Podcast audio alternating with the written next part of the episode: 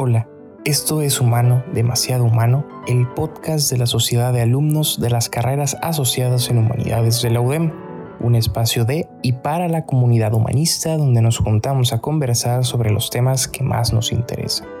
Yo soy Jorge Torres y en este episodio me acompaña Romina Camacho. El día de hoy hablaremos sobre las salidas laborales y el ser docente humanista.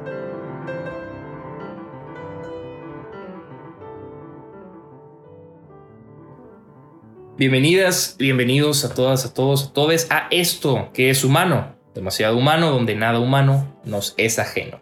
Yo soy Jorge Torres, miembro de la Sociedad de Alumnos de las Carreras Asociadas de Humanidades, y el día de hoy estoy con una persona a quien debo decírselo, se los confieso desde el inicio, admiro muchísimo, una persona que considero yo un ejemplo a seguir, y bueno, pues creo que eh, no hay palabras para poner precisamente esa admiración que siento esta persona es nada más y nada menos que Romina Camacho Zamora. Ella es licenciada en estudios humanísticos y sociales por la Universidad de Monterrey, nuestra alma mater. Es apasionada del cine y de los libros. Además es profesora en la preparatoria Politécnica desde hace ya medio año, es profesora titular de la materia de inglés y además es investigadora en la actualización del Diplomado de Cultura de Paz para la asociación Crecer. Romina, bienvenida a este espacio. ¿Cómo estás? Es un honor tenerte con nosotros. Muchas gracias, el honor es mío. Estoy muy feliz de estar aquí. Gracias por la invitación. No, pues gracias a ti por aceptar, por el tiempo. Y bueno, para todas y todos los que nos escuchan, deben saber que este episodio es muy especial, tiene ciertamente eh, un enfoque concreto. Como escucharon en la introducción, Romina ya es graduada. Es una exalumna de nuestras queridísimas carreras asociadas en humanidades y es por ello que creo que no había mejor persona para dialogar sobre este tema y es que creo que, digo, también siendo consciente de que hay muchas personas ya cerca de lo que se conoce como el PEF, cerca de la graduación, personas que a lo mejor están iniciando, que van en la mitad, pero a todos nos interesa el tema y es qué sucede con el trabajo, qué sucede con el área laboral para los egresados de carreras de humanidades. Así que Romina, quisiera que nos platicaras un poquito cómo fue tu experiencia al recién graduarte en torno al área laboral. ¿Encontraste trabajo luego, luego? ¿Te tardaste un poco? ¿Has estado en diferentes lugares además de la prepa poli? ¿Te sientes en un lugar eh, bueno en un sentido laboral? Cuéntanos cómo fue tu experiencia para encontrar este trabajo que pienso yo es maravilloso. Y sí que es maravilloso. Pues Primero, empezando porque la vida laboral es como ese monstruo que está a punto de acecharte en la esquina, una calle más enfrente, ¿no? Este, y creo que más siendo em, egresado de humanidades, existe este miedo común de que voy a trabajar, este, seguramente voy a acabar siendo maestro, que es lo primero que todo el mundo piensa. Este, y, y sí, yo estaba muy asustada.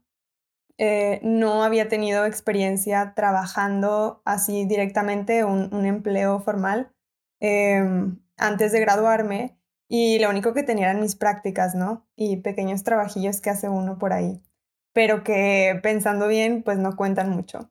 Y estuve, sí, pues medio año eh, vagando, buscando en cualquier bolsa de trabajo cosas.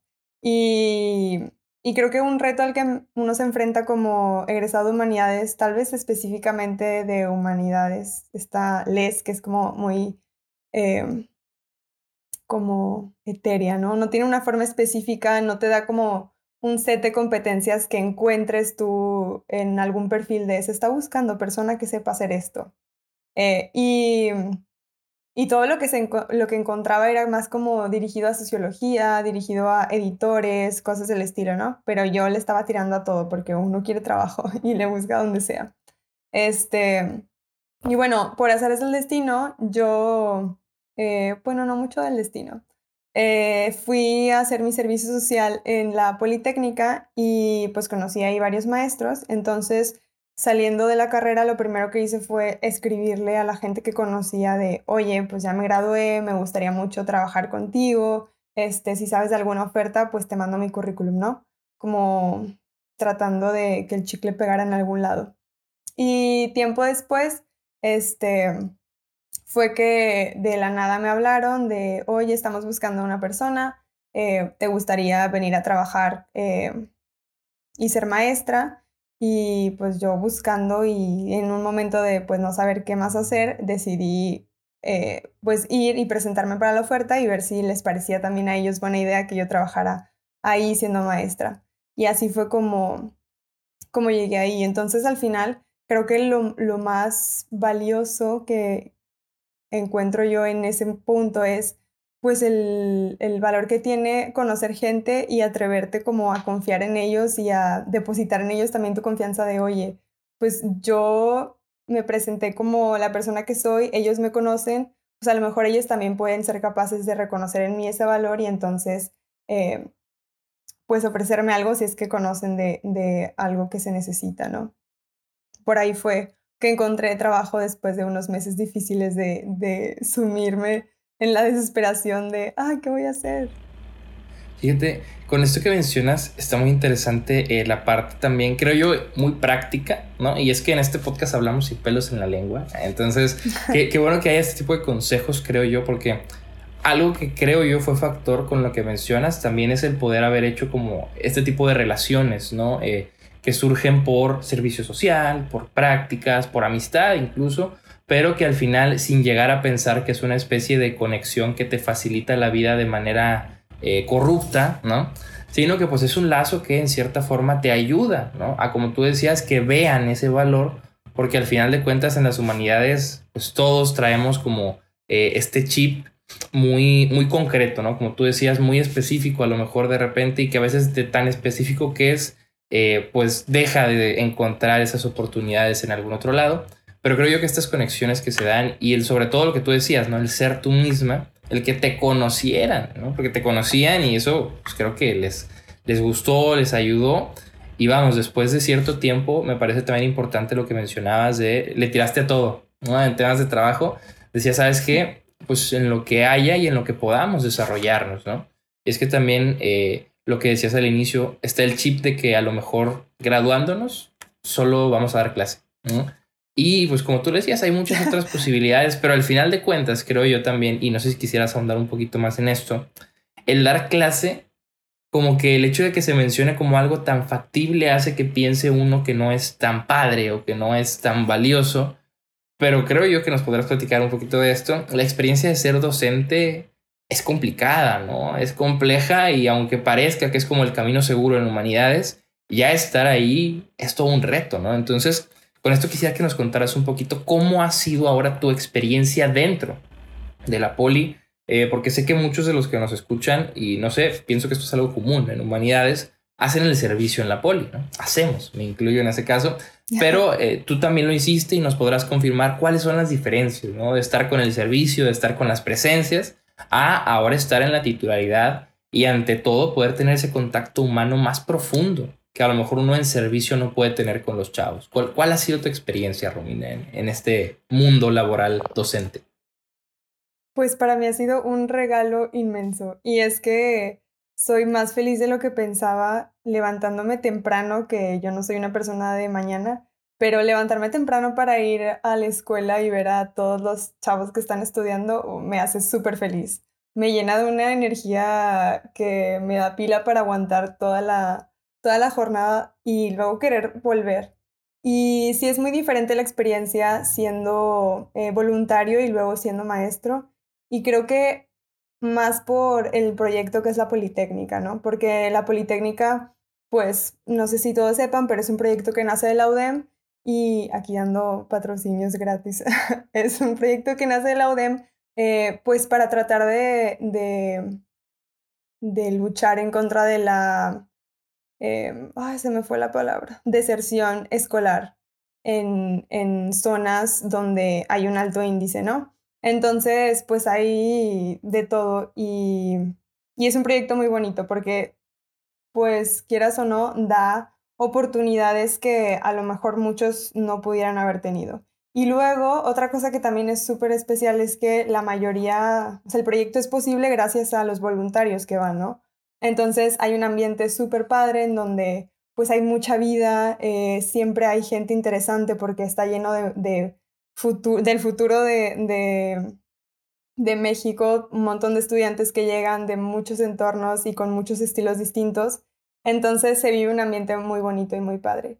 Y, y claro que, bueno, cuando era yo voluntaria en aquel, en, pues, aquel primer encuentro, pues era una experiencia muy loca estar tan cerca de la edad de todos estos chavos, ¿no? Porque yo decía, oh, han pasado que dos años de que yo tenía su edad, eh, exagerando, ¿no? Y ahora estoy yo de este lado dando clases. Y en ese momento, una de las cosas más eh, grandes que me llevo es que en ese momento reconocí también el valor que yo tenía y lo que yo podía ofrecer, este, aún sin ser graduado, ¿no? O sea, todo lo que yo sabía podía ponerlo al servicio de alguien más que le podía también servir un montón y, a lo mejor inspirarlo a desarrollarse de una cierta forma o a buscar desarrollarse en otra cosa, ¿no? Entonces, primero, esa experiencia de, reconocer que tú como ser humano, sin tener todos los títulos que te dice la sociedad que debes tener, ya puedes dar o, tener un impacto en alguien más, ¿no? Y dejar una pequeña huella, aunque sea. Y, y luego ya siendo maestra, este, pues también existe este, esta idea o estigma de que ser maestro es, ya cuando no encontraste ninguna opción, bueno, vas a ser maestro, ¿no? Es lo que te toca. Y la verdad es que el maestro está un poco menospreciado en la sociedad porque pues no, no, sé, no reconocemos eh, la importancia que tiene y el rol tan importante que ejerce en, en eso, en la sociedad del futuro. Entonces, pues es un súper compromiso estar ahora del lado del maestro y más ser un maestro titular porque pues un rasgo de la titularidad es el acompañamiento que se le da a los chavos. Entonces, en un entorno donde a veces, pues para los chavos es difícil seguir yendo a clases a lo mejor o poder pagar el siguiente semestre o, o tal vez las clases no se le dan y es muy difícil y no quiere estar ahí, pero pues reconocemos que la escuela es un punto importante en el desarrollo de estos jóvenes, pues también la chamba del titular es, es muy grande en esos entornos. Y pues es eso, o sea, además de la pasión y de las ganas y de querer enseñar un currículum, pues también tener un lugar y saber utilizarlo en, este proceso de formación para pues prepararlos no solamente en el conocimiento académico que deben tener, sino pues en este desarrollar la, persona, ¿no? Y todo este lado espiritual del, del, ser humano, que pues es lo que intentamos hacer. está increíble, yo la verdad es que también como acabo de salir del servicio ahí, o sea, yo te escucho ahorita y escucho así una maestra, ¿no? El decir, ah, bueno, este es el, ejemplo a seguir, ¿no? Y es lo que les decía ¿eh? al inicio, atentos a las palabras de Romina, porque un verdadero ejemplo a seguir. Fíjate, me gustó mucho lo que mencionas y es que muy, cierto, ¿no? Sobre todo esta parte del docente como acompañante, ¿no? Hace poquito leí un libro, de hecho lo tengo aquí, pero tengo el celular abajo, se llama La personalidad del ser humano, del hombre, viene ahí, de Joseph Ratner, y menciona que, por ejemplo, cuando hablamos de adolescentes, eh, o de jóvenes, ¿no? En este caso, es muy importante la figura del docente, sobre todo en preparatoria, secundaria preparatoria. ¿Por qué? Porque la figura de autoridad que tienen relacionada con sus papás se moldea también con los maestros que tienen en esa etapa. Entonces, por ejemplo, si el niño, el infante, tiene problemas por relacionarse con sus padres, con sus madres, con sus cuidadores, porque a lo mejor no le dieron el cariño necesario, porque tienen dificultades, porque tienen X o Y situaciones, en la figura de los profesores, de los maestros, se puede encontrar una segunda figura de autoridad que los ayude a llegar al mundo de las autoridades con diferentes perspectivas. Así que si los maestros son muy estrictos y así como que no entienden situaciones y pum, pum, pum, pues bueno, los chavos van a ver eso como la autoridad. Pero si tienen maestras como Romina, que eh, entienden, que acompañan, que ven los contextos, pues claro que estamos formando personas del futuro que van a llegar al futuro sabiendo que la autoridad no es mala y que ellos, al ser figuras de autoridad, no tienen que ir a fregar personas. Entonces, digo, esto a mí por lo que me platica Romina me suena una responsabilidad enorme, ¿no? Y que si bien yo sé que a lo mejor cuando iniciamos cosas, ¿no? Y también quisiera que nos contaras un poquito esto, cómo fue, a donde tengo entendido este medio año fue como tu primer medio año de titular, ¿verdad?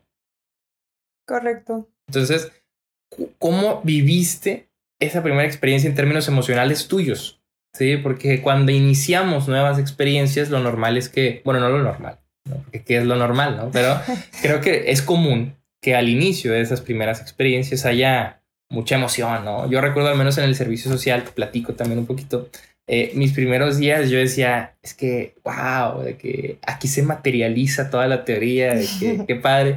Pero pasaban los días, ¿no? Y que de repente llegaba un chavo bien enojado y que te decía algo a ti como profe. Yo decía que no manches, y si no sirvo para esto, ¿qué está sucediendo? Entonces, en lo personal, yo viví mucho como ese choque emocional que dependía de los días, ¿no? Y al menos yo pensaba, es un día a día, porque no hay generalización y a lo mejor un día yo llego con todas las ganas, pero ellos llegan todos desanimados. ¿Qué se hace ahí, no? Entonces, tú que ya lo viviste en dos momentos, ¿no? Como voluntaria de servicio y como, eh, creo que no sé si practicante también, pero pues bueno, de servicio.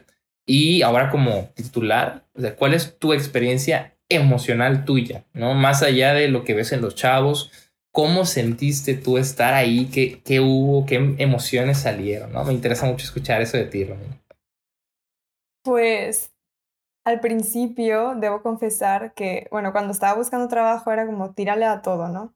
Y yo verdaderamente nunca me había visto como maestra tan temprano en mi vida. O sea, sí era como una meta, me gustaría ser maestra, eh, pero nunca tan joven, tan joven, por decirlo así.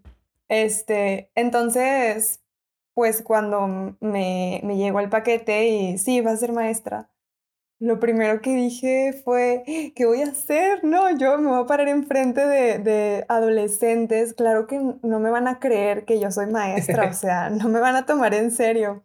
Este, y dije, pues tengo que actuar, ¿no? Y para algo que a mí me ha servido es pues creer que pues estoy en una película, ¿no? Y yo voy a hacer el rol de la maestra y el día de hoy me pongo este disfraz y voy a hacer ese personaje, ¿no? Este, y ha sido una estrategia que he usado para, pues, para hacer las cosas que me ponen incómoda o que no sé cómo hacer o que nunca he hecho. Y, y luego, una sorpresa para mí fue que el salón que me tocó era de puros hombres. Y pues honestamente sí que me intimidaba, ¿no? O sea, jóvenes, adolescentes, hombres, este... Y adolescentes. y yo que nunca me había parado en ningún lugar a dar clases, y luego encima titularidad, que pues también es una onda medio muy como más espiritual, ¿no? Más cursi también. Sí, sí. Dije, no, pues qué miedo, ¿no? Y estuve muy nerviosa esa primera, esa primera semana, este, pero igual emocionada porque me, me gustaba la idea. Y, y, ya poco a poco como que me fui, o sea, los fui conociendo más después de estar en este papel como, hmm, a mí no me tocan, yo les voy a poner aquí orden. Este, los fui conociendo más y ya se fue como bajando ese nervio, ese miedo, esa inseguridad. Y, y entonces platicando con ellos también me di cuenta que, que pues sí les estaba tocando fibras, ¿no? O sea, sí estaba haciendo un trabajo donde ellos también reconocían valor en lo que yo estaba ofreciendo y, y que sí existía como esta dinámica de, de respeto, ¿no? Porque también otra cosa era pues tratar de hacerlos sentir a ellos de que pues también son escuchados, ¿no? Y que en ese proceso yo aprendo de ellos y ellos son los que también me van guiando para yo ir adaptándome a lo que necesitan o a lo que les podría hacer mejor, ¿no? Entonces, pues al principio era nervios, pero también como estar alerta para agarrar y, entender cómo tenía que ser yo en ese entorno. Y, como dices, eso es una onda de, de día a día, porque había días donde o sea, a pesar de que yo quiero estar ahí, pues sí, había días donde estaba yo muy cansada y llegaba así desganada o por otras cosas de la vida que, que le ponen a uno de mal humor. Pero era llegar y entender que pues estoy en un entorno donde yo voy a dar lo mejor de mí, ¿no? Y ellos merecen recibir lo mejor de mí. Entonces era como otra vez entrar en, en esa zona y entrar en este como espacio donde voy a trabajar para ti, ¿no?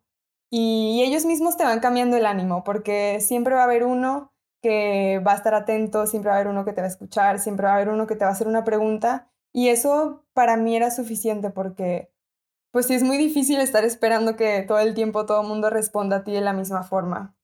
Porque pues sí es difícil cuando trabajas con, con seres humanos eh, recibir lo que tú estás esperando recibir, ¿no? También tienes que dejar ese, será ego, no sé qué sea, pero dejarlo a un lado. Sí, esa, esa como expectativa, ¿no? Y sí, sí creo que es complicado porque como tú mencionas, a lo mejor uno llega...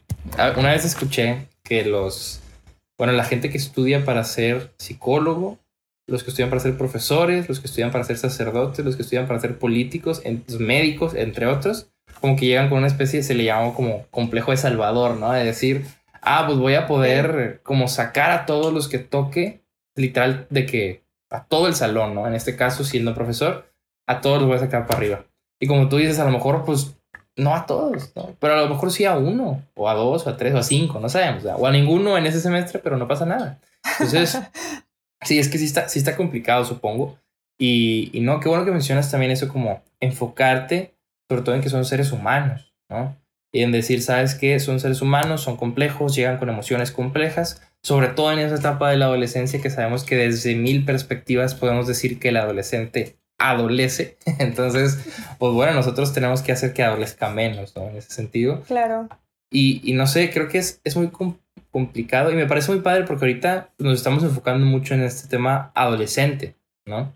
Entonces, eh, también quería preguntarte un poco, bueno, ahorita mencionaste cuando estabas en el servicio, como que, no sé si usaste esto que es la hipérbole, ¿no? De la exageración o si era literal, pero dijiste como que llegaste y que tenías como que dos años más o algo así, ¿no? Que los que estaban ahí.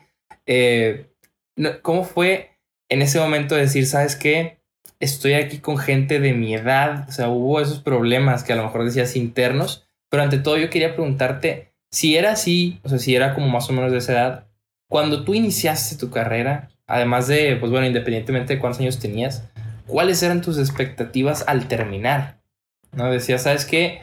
Porque mencionaste, yo a lo mejor pensé en ser maestra, pero después, ¿no? O sea, ¿crees tú, y esto también para que quienes nos escuchen, que a lo mejor van iniciando o a la mitad de su carrera, ¿crees tú que era importante ya saber qué quería como de su vida en algún punto de la carrera, ya sea al inicio o al final? ¿O crees que la vida te va sorprendiendo y tú te vas adaptando? ¿Cómo fue, cómo fue ese proceso para ti? Uy, pues debo confesar que nunca he sido una persona que sepa planear o le interese planear. Y yo no sé si sea para bien o para mal, pero me ha funcionado hasta ahorita. Eh, yo no sabía que quería estudiar mm, y no lo había pensado. Mi primera idea era mm, el, letras, ¿no? Porque en mi casa mi mamá me decía, ¿no? Estudia letras, estudia letras, pero porque era su sueño o era algo que a ella le hubiera interesado hacer. Este, y esa fue la primera idea que yo tuve, ¿no? Y luego quise estudiar cine y dije, no, ¿cómo que voy a hacer yo haciendo cine? Yo no puedo hacer eso. Y una maestra fue la que me platicó de, de esta carrera, ¿no? Y la verdad es que entré sin saber muy bien qué es lo que iba a hacer porque nunca fui muy letrada, no, no leía además. Yo hacía lo que tenía que hacer en la escuela y se acabó. Este, entonces fue como, va, me interesa, me gusta filosofía en la escuela, me gusta esa línea y así fue como yo entré. Y de la misma forma, pues nunca tuve muy en claro qué es lo que yo quería hacer una vez eh, graduada, ¿no? En la carrera me gustó mucho eh, arte, me interesé más por la cultura, me gustó esta onda del cambio social, como tratar de encontrar algo por ahí, pero pues yo siempre he ido fluyendo con la corriente. Y creo que es algo que si hoy me pongo a reflexionar em, sobre esa época, que fue ayer, este, creo que algo que hubiera hecho eh, habría sido participar más en la vida universitaria, ¿no? Que le llaman. O sea, involucrarme más a lo mejor en una mesa directiva, a lo mejor en un club, o por de fuera de la universidad, ¿no? O sea, encontrar organizaciones, movimientos, clubs, eh, cosas que, de cosas que me interesaran para ir conociendo y empaparme de estas opciones que, que te presenta la vida, porque no, realmente nunca, nunca pensé más allá, siempre era como vivir el momento y que vaya pasando las cosas como tienen que pasar y cuando tengo que buscar un trabajo, pues lo buscaré, ¿no? Y de hecho, pues ahorita regresándonos a lo que hablábamos al principio, de pues cómo encontrar el trabajo y todo eso, mi papá siempre me dice de, esto es de hacer contactos y si tú no hiciste un contacto, o sea, si, si tú no conociste a alguien, pues muy difícil vas a encontrar un lugar en ese, en ese lugar donde quieres estar. Y a mí me enojaba mucho y yo decía, yo no quiero entrar a un lugar a trabajar porque alguien me conoce, o sea, yo me lo quiero ganar. Y ese era como mi, mi cuadrito, ¿no? Porque sentía que si alguien te conoce, ah, pues te están tirando el paro, ¿no? Te están quitando el lugar que a lo mejor alguien más se lo merecía.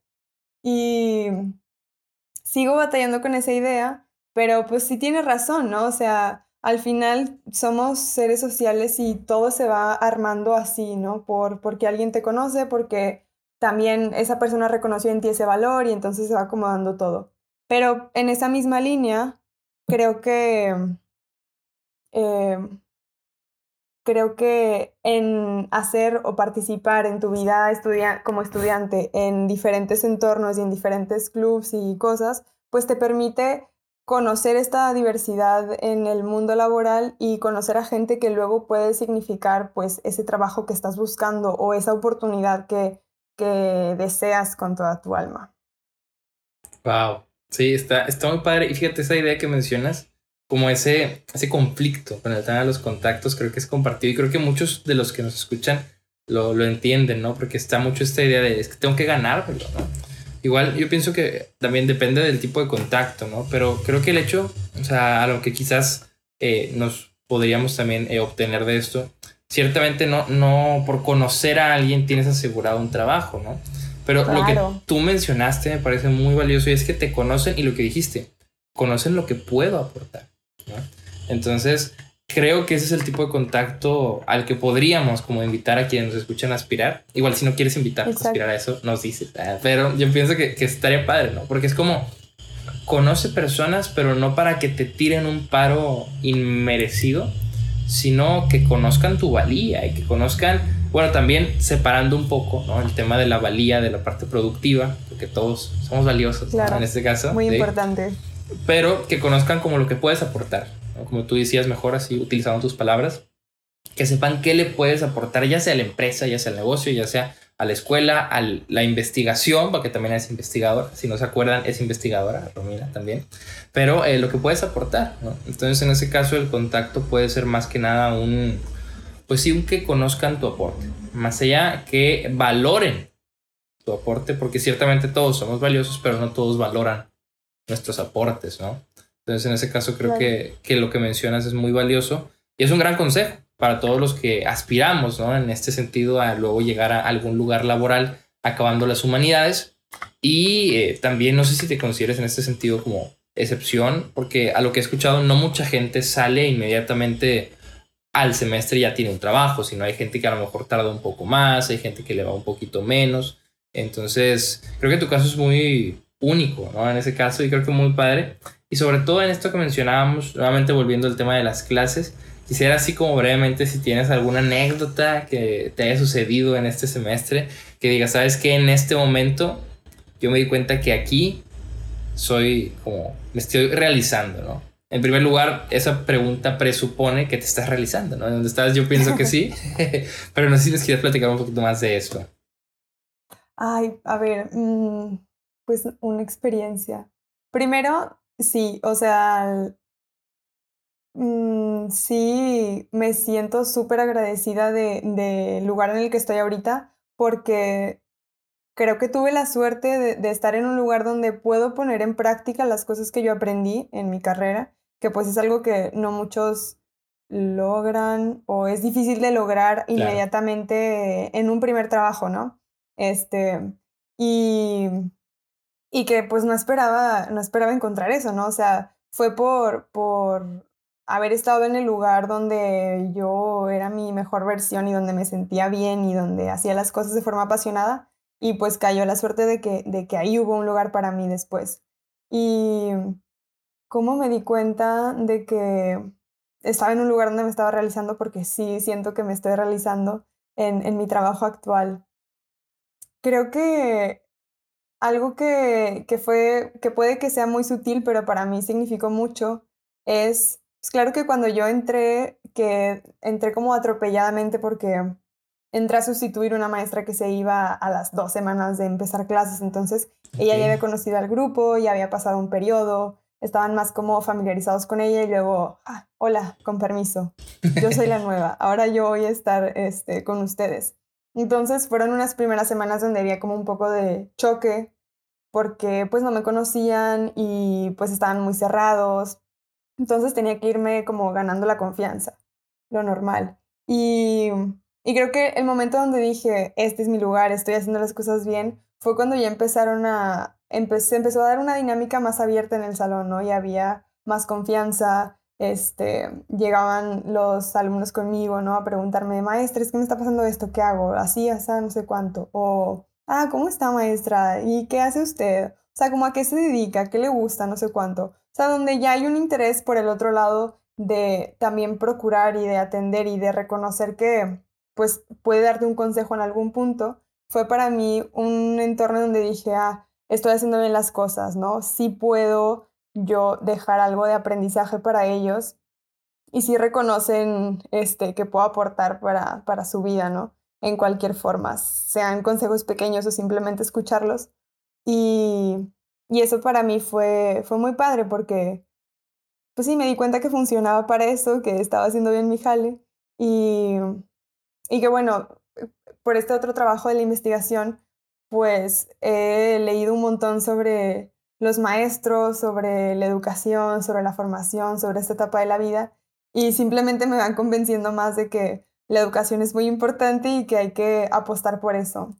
Entonces es como en un lado está la motivación teórica de sí, deberías hacer eso y en el otro como el ejemplo claro de, oye, está funcionando lo que estás haciendo. Y eso me, me ha llenado mucho.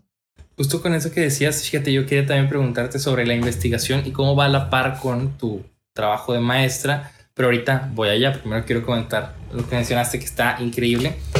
Es eh, eh, muy, muy padre que puedas también tener eso como mencionas, ¿no? La parte teórica y la parte práctica, porque creo que también a veces, eh, pues no sé, se, se, tiende a pensar, ¿no? Que en las humanidades todo es teoría, todo es pura lectura, pero vamos, una licenciada en humanidades, por así decirlo, pues bueno, pragmatizando toda la teoría desde una manera muy vivencial para los, los chavos que están ahí, para los jóvenes, es, es, genial, ¿no? Sobre todo el hecho de lo que mencionas, creo que lo más valioso es eso, también a mi perspectiva, el poder acompañar, el poder a lo mejor dar esos consejos, pero ante todo escuchar, ¿no? Y sobre todo darles un espacio seguro para hablar. Yo siempre he pensado que todos tenemos algo que decir, pero no siempre tenemos un dónde, ¿no? Entonces, creo que en este caso tú estás siendo ese dónde para los chavos y eso es muy valioso en una etapa tan complicada como la adolescencia, ¿no? Donde el cerebro se sigue desarrollando, donde las emociones tienen un lugar primordial en el desarrollo, en la toma de decisiones. Entonces, tener a alguien, eh, pues ya una figura de autoridad, pero que sea todavía joven, creo que eso también tiene un gran como plus, ¿no? Y además el que sea empática, ¿no? Y ahora bien, ya también para ir cerrando esta parte, tú mencionas que estás en una investigación, ¿no? Quisiera que nos contaras un poquito, si se puede, ¿no? Claro, está de la investigación, si no es totalmente privado.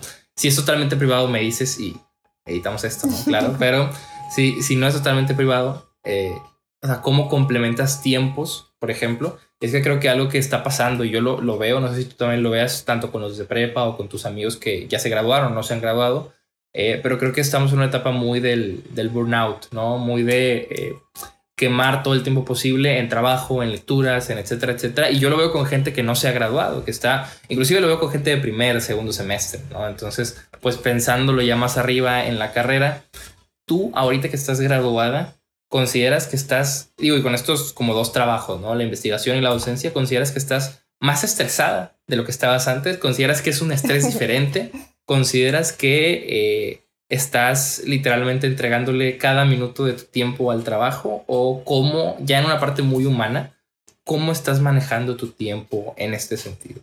A ver, creo que sí es ambicioso de mi parte. Siempre, en la escuela nunca había sido como muy overachiever, que le llaman por ahí, ¿no? De, ah, estás en esto y en lo otro, y luego después de clases haces esto y lo otro. Eh, no, yo siempre la llevaba muy tranquila, ¿verdad? y, y, ahora creo que una de las primeras cosas que me llevó a, caer en esto fue eh, el miedo y la incertidumbre, ¿no? De, de, no saber si vas a conseguir o no trabajo y de estar buscando por todos lados y de aceptar, ¿no? Y, y la cosa de que en este otro trabajo con crecer, pues yo quería estar ahí y, encuentro ese lugar como un lugar donde puedo aprender mucho más y desarrollarme mucho más y pues está directamente relacionado con mi último trabajo de, de la tesis, ¿no? Entonces era como ¡Ah! el sueño, ese es mi lugar, tengo que estar ahí, no lo puedo, no puedo negarme. Y, y fue un reto porque era agarrarle la onda a dos trabajos diferentes donde nunca había estado yo antes y pues agarrar el ritmo. Y nunca he sido buena organizándome, soy muy mala organizándome. pero soy muy buena dándome permiso para descansar. Entonces, este, creo que sí he llegado a momentos donde me estreso, pero por este mal hábito de no saber organizarme. Este, y creo que, creo que el truco está ahí, ¿no? Porque reconozco que tengo el tiempo y de que soy capaz de organizarme para lograr ambos trabajos este, de forma saludable, pero mi mal hábito de organización no me lo permite porque luego, no sé, descanso de más o se me va la onda de más y rápido tengo que sacar adelante varias cosas que no, que no hice cuando debía hacerlo. Entonces, creo que el estrés viene más de, de los malos hábitos que de estar eh, en dos lugares a la vez. Una cosa que sí es como el debate constante es, pues, esta parte de tal vez la presión, ¿no? O de entender bien si, si, o sea, cuál es la razón por la cual te estás sometiendo a, a esta presión o a este extra del trabajo. Y todavía no descubro qué es lo, o sea, qué es lo mejor, ¿no? Si, si está bien hacer eso, si no está bien, si debería solo hacer una cosa o las dos. Eh, pero bueno, pues quién sabe qué está bien y qué está mal, ¿no? O sea, todo lo, lo, exacto, todo lo, lo definimos nosotros. Y pues es un, no sé si problema, pero es un debate que, que mantengo muy seguido cuando me llega así la ola de, ah, tienes que entregar cosas. Y yo, no, ¿qué hago? Pero, pues creo que al final se reduce a, a tú entender cuál es tu próxima meta, qué es lo que estás haciendo en esos lugares, este, te gusta, no te gusta, cuál es tu objetivo y si te está haciendo bien, ¿no? Porque luego llega un punto donde si te está quitando muchas cosas, y te está quitando tu paz, pues entonces a lo mejor o tienes que organizarte bien o realmente no tienes el tiempo de cumplir con esas dos cosas. Porque luego también otra cosa que creo que es importante, recordando que, que pues nuestras relaciones sociales pueden dictar muchas cosas en la vida. O sea, si tú estás en dos sitios a la vez y no logras cumplir bien en uno, pues a veces puedes quedar mal, ¿no? Por algo que pudiste haber omitido. Y no está chido que la gente asuma que no tienes la capacidad de hacer algo este, que en realidad sí puedes hacer estando en condiciones óptimas, ¿no? Entonces, pues mantener como esa brújula este, donde tú seas el criterio de si deberías o no estar ahí, ¿no? Oh, genial. Antes de, continuar con eso me surgió una duda muy random. Bueno, no tan random porque tiene fundamento en lo que dijiste, pero random porque sale un poco. ¿De qué hiciste tu tesis, Romina? Así como curiosidad. Mm, eh, hice una investigación del, del estado del arte de la educación ¿Ah, para la paz en secundarias. Ok. Estado de arte de educación para la paz, mencionaste. ¿eh?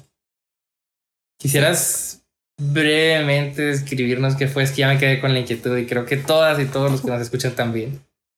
Va, pues es una metodología educativa eh, más o menos reciente eh, que pone a la paz como el objetivo, ¿no? Entonces es buscar a partir de, o sea, integrar a la educación eh, herramientas y habilidades y competencias que formen al adolescente o a quien esté estudiando con competencias que le ayuden a saber enfrentar los conflictos y llevarlos de una forma positiva, ¿no? Evitando la violencia principalmente.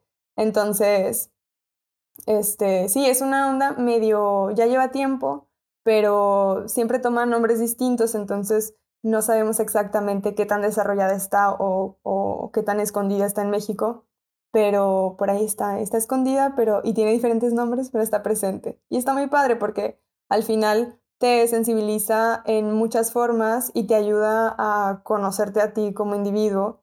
Y lo mejor es que al final pretende desarrollar competencias para entenderte a ti y saber comunicar eso. Y entonces creo que en la comunicación se resume lo importante que es, porque logras expresar bien lo que tú sientes y lo que quieres y también logras escuchar al otro. Y eso te puede aportar mucho al momento de enfrentarte con, con conflictos.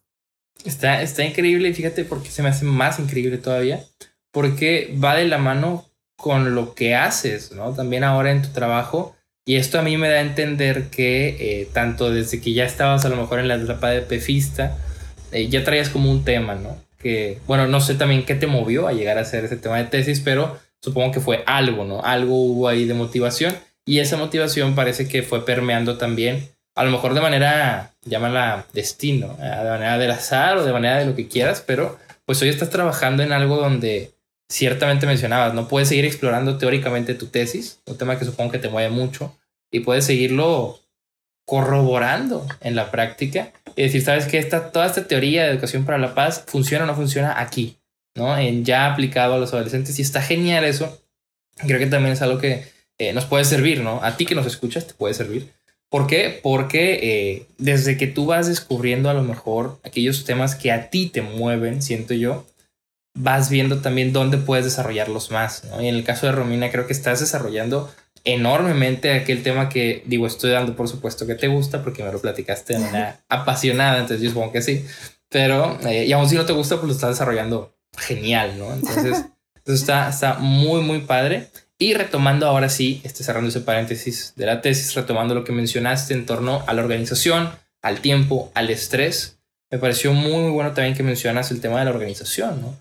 Claro está, eh, nosotros eh, vamos viendo hasta dónde podemos, ¿no? Y también hasta dónde necesitamos, ya en sentido también económico y demás.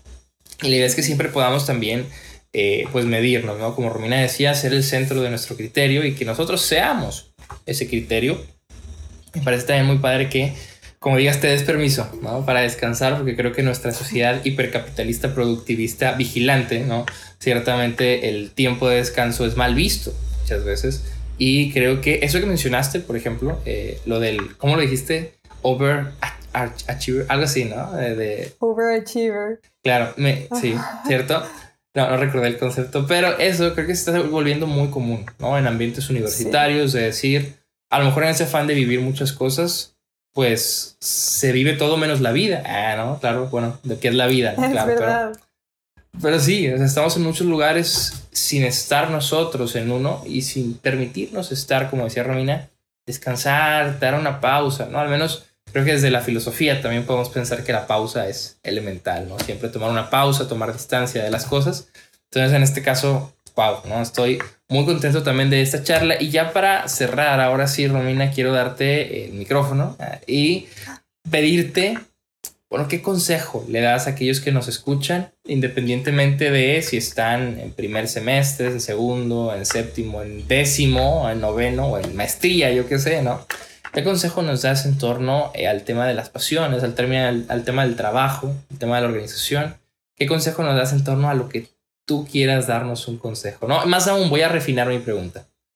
Si pudieras decirle algo a todo el mundo, ¿qué dirías? Clásica pregunta cliché, ahí te va.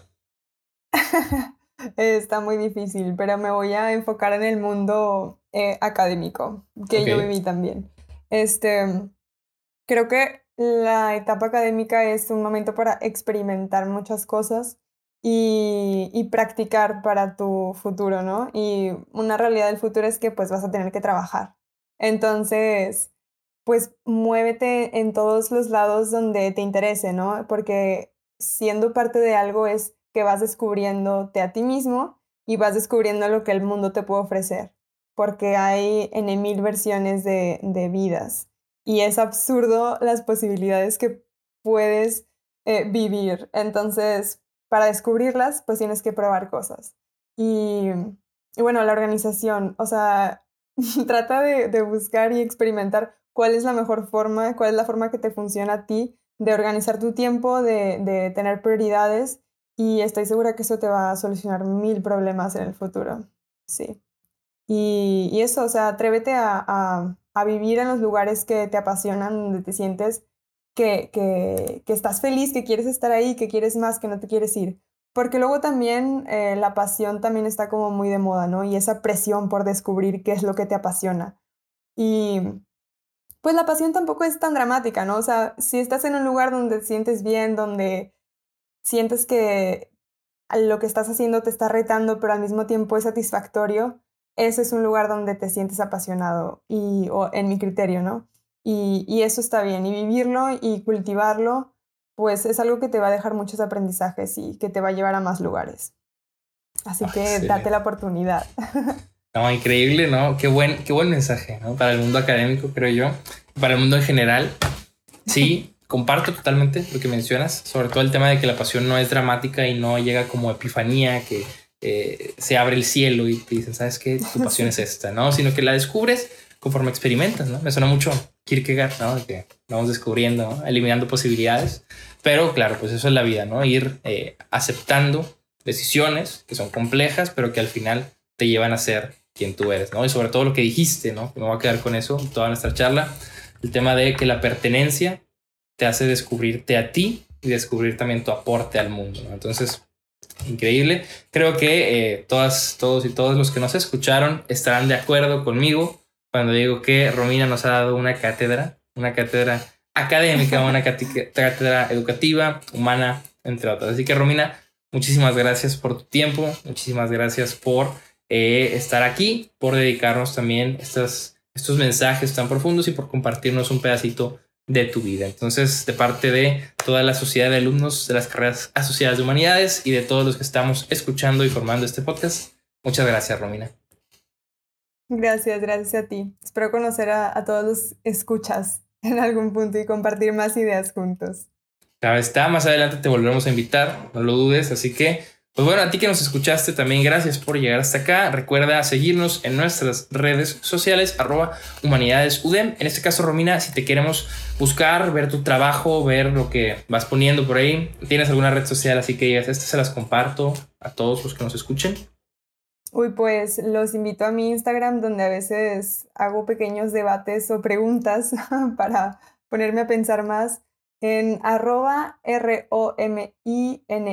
-E, arroba Rominie. Rominie. ok. Tiene que R-O-M. Excelente, pues muchas gracias. Este, ahí todos vayan a seguirla en Instagram. Y pues bueno, gracias por llegar hasta acá. Recuerden, esto fue Humano, demasiado humano, donde nada humano nos es ajeno. Muchas gracias. Hasta la próxima.